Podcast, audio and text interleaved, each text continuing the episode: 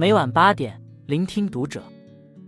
各位听友们，读者原创专栏现已全新上线，关注读者首页即可收听。今晚读者君给大家分享的文章来自作者二辉。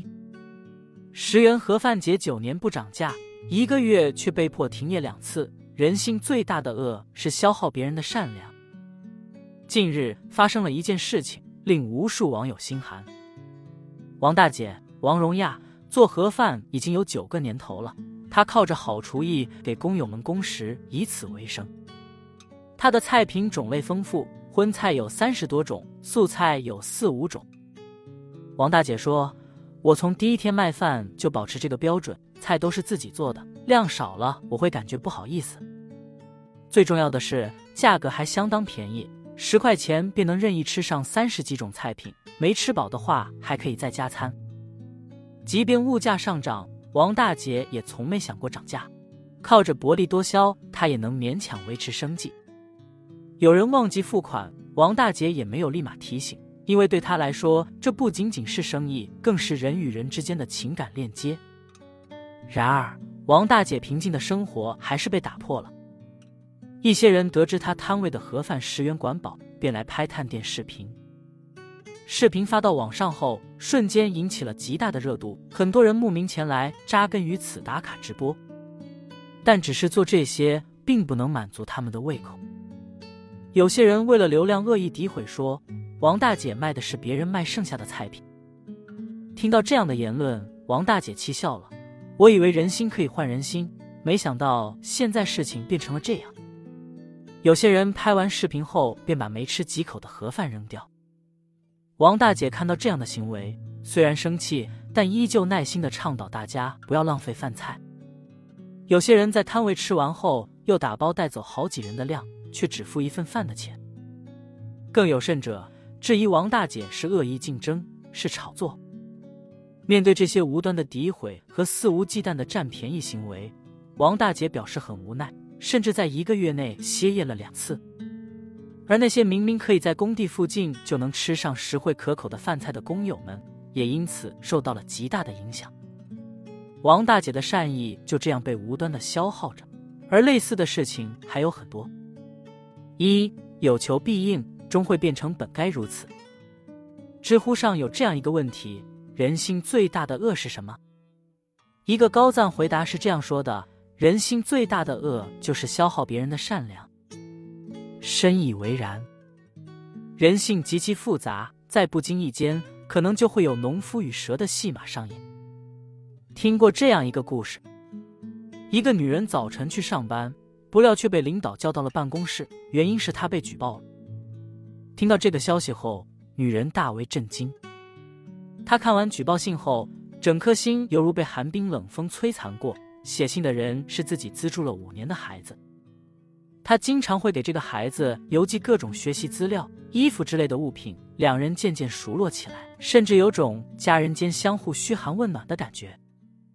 但隔阂还是发生了，孩子打电话过来向女人索要一台平板电脑，女人的工资不算高，但几经犹豫，还是给孩子寄了一台平板电脑。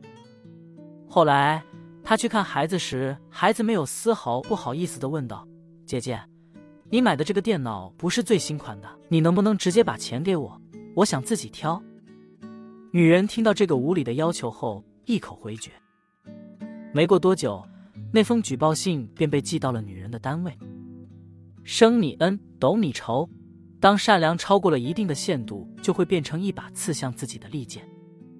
马克。图文说：“善良是一种世界通用的语言，它可以使盲人感到闻到。但是总有一些人不聋不哑不盲，却总是欺骗善良的人，利用别人的善良。这样的人不值得被善待。不是所有的善良都可以换来赤诚相待，不是所有的人都配得上你的善良真诚。要知道，真正的善良都是拥有底线和原则的。二，善良要柔软。”但不能失去锋芒。有人在社交平台上提出过这样一个问题：你是从哪一刻起不再选择善良的？有一位网友讲述了他的故事。他初中时，每每经过天桥，都会看到一位衣衫褴褛的老奶奶在边上乞讨。他只要看到老奶奶，都会将身上的钱给她。可有一次，他忘了带钱，老奶奶还是一如往常的直勾勾盯着他，他只能无奈的说自己没带钱。老奶奶瞬间变了脸色，一句切的声音像一支穿心箭向网友身上射去。老奶奶直接起身离开，瞧都不瞧他一眼。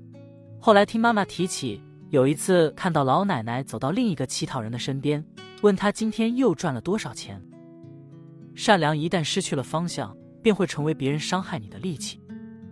就像杨绛先生说的：“你有不伤别人的教养，却缺少一种不被人伤害的气场。若没有人护你周全，就请以后善良中带点锋芒，为自己保驾护航。你要知道，在这个世界，你若好到毫无保留，对方就坏到肆无忌惮。”电视剧《二十不惑》中，江小果将三百元钱借给同学去买火车票。而这位同学因为家境贫困，拿着一等助学金。可过了一个学期，这位同学依旧没给江小果还钱。江小果急需用钱，只好向同学提及此事。同学答应他，只要助学金一到账，就将三百元还给他。